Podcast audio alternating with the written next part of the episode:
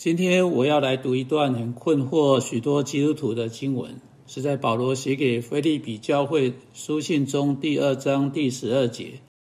他在那里写道：“这样看来，我亲爱的弟兄，你们既是常顺服的，不但我在你们那里，就是如今我我如今不在你们那里，更是顺服的，就当恐惧战惊，做成你们得救的功夫。”这些经文不时造成基督徒很大困扰。当他们想到应当恐惧战惊，做成你们自己的救恩的时候，有时他把这句话解释成：你必须靠自己的善行来救自己。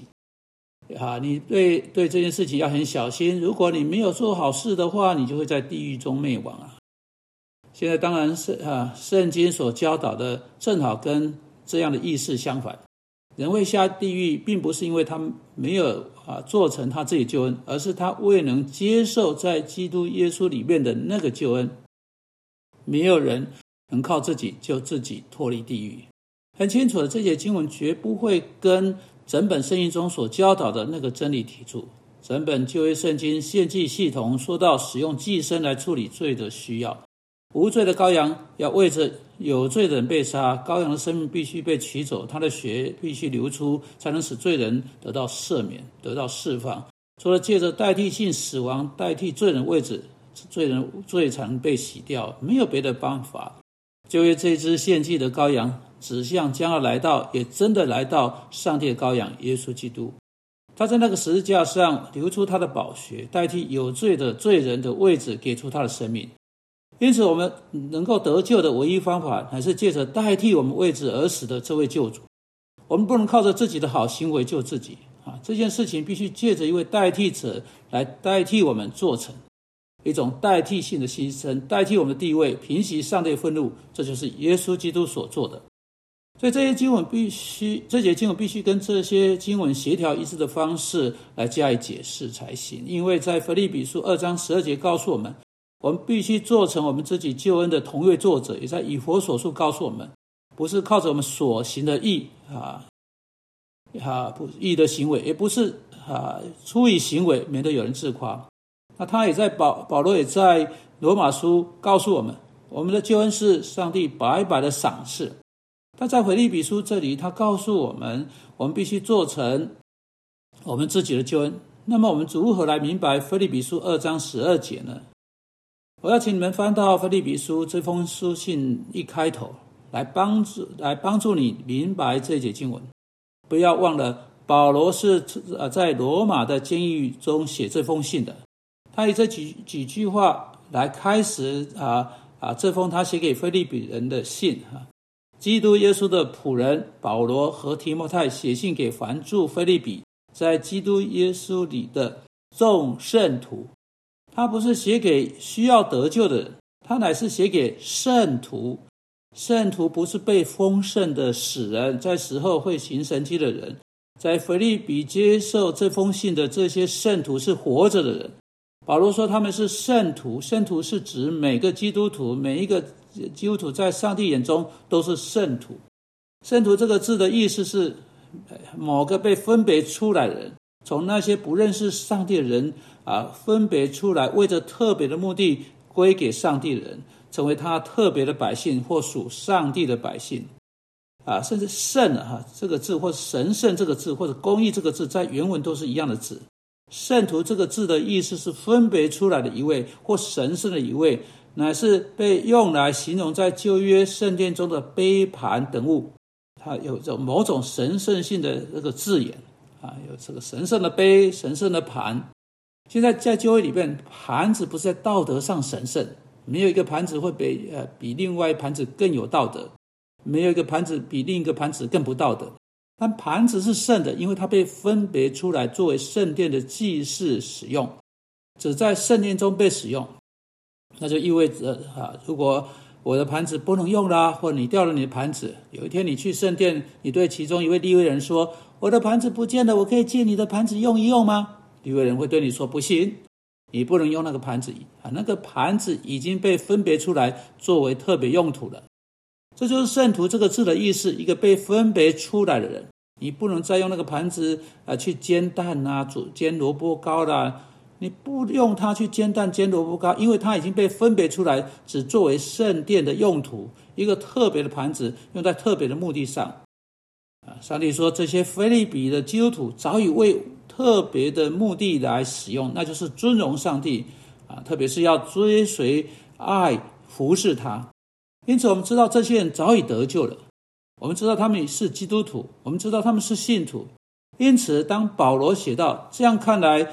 我亲爱弟兄啊，你们既是常顺服的，不但我在你们那里，就是如今不在你们那里，更是顺服的。就当恐惧战惊，做成你们得救的功夫。他所指的一定是别的事情。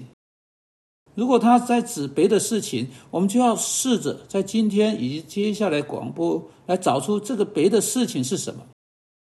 我们我不要你先不要急哈。等到你下你们下一次来听广播的时候，才告诉你答案是什么。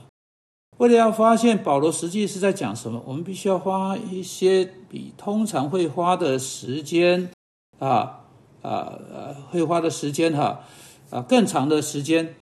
你可能会纳闷这件事情跟这个问题有什么关系哈啊？这第一次广播不能给你对这个问题的答案，我们也许在下一次广播或甚至于。第三次广播中才会给出答案，呃，有可能总共要花三次的广播才能完整的讨论这个题目。因此，我今天呢，啊，就算是一个起头了。首先，我要你们看到保罗在这节经文啊，不是说你们需要靠着你做的某种善行而得救。那么，保罗是在说什么呢？啊，我要你们看到第一点是，你可以在今天的广播结束之后看到了，就当你试着要要要找出。啊，某一节经文的意义的时候，你要看上下文，你要试着去看看上下文说了什么啊。上下文啊会帮助你。我们在上下文看到第一件事情是保罗写信给给信徒，是早已得救的人，是分别出来给上帝的人，是称为圣徒的人。所以保罗不是在告诉他们，他们需要得救，他们早已是圣徒，他们早已经得救了。那我要你们注意的到的第二点是，这节经文的上下文更早一点就开始。啊，保罗在第十二节以“这样看来，我亲爱弟兄”啊这几个字开始。每当你读到经文中有“所以”“因此”“故此”这样看来，你就要问自己这个问题：在这之前说了什么？因为啊，这样的引言就好像啊是在之前所说的一个结语。啊，我现在请你们。在这一次和下一次广播之间呢，已经回去啊，在读这一啊去去读圣经。我让你们回去去发现，到底在这一段落结束在第二章十二节，真正的开始啊是在什么地方？这个段落从哪里开始啊？你就拿着你圣经，你去读一读，查一下，你为自己试着啊试一试来找，来寻找一下。好，我还提醒你哈，你不要被这个章节啊标题啊妨害哈，妨害的哈啊。我这个问题的答案呢，我给你一个暗示，这些经文要回到第一章的某一个地方开始，你会在那段经文的第一节发现，你跟你在第二章十二节看到的一样，说到相同性质的主题，或至少是某种相似的主题，相同的观念哈，啊。请记得，所有的章节标题都是后来被啊，这个在欧洲骑着骑在马背上人放进去的。章节标题和章节分段都不是使徒啊，都不是在使徒原来的著作里面，他们是在好几百年之后才被放上去的。有些章节分段分在令人遗憾的地方，他们硬是在失去中。啊，中间隔开哈，如同在这个例子中的情况。因此，我要你们想这点哈，对这点再回去看看上下文，在之前的经文导致二章十二节的经文啊，使得保罗说这样看来啊，每一次你碰到啊啊啊，所以有所以啊，你就要问自己到底是什么？所以所以呢？答案是乃是为了要告诉你以前的某件事情啊，所以你就要回去啊，回回去看到这个来到这个地方的整个论点。现在让我们来祷告，求上帝祝福您做这个做的那个研究。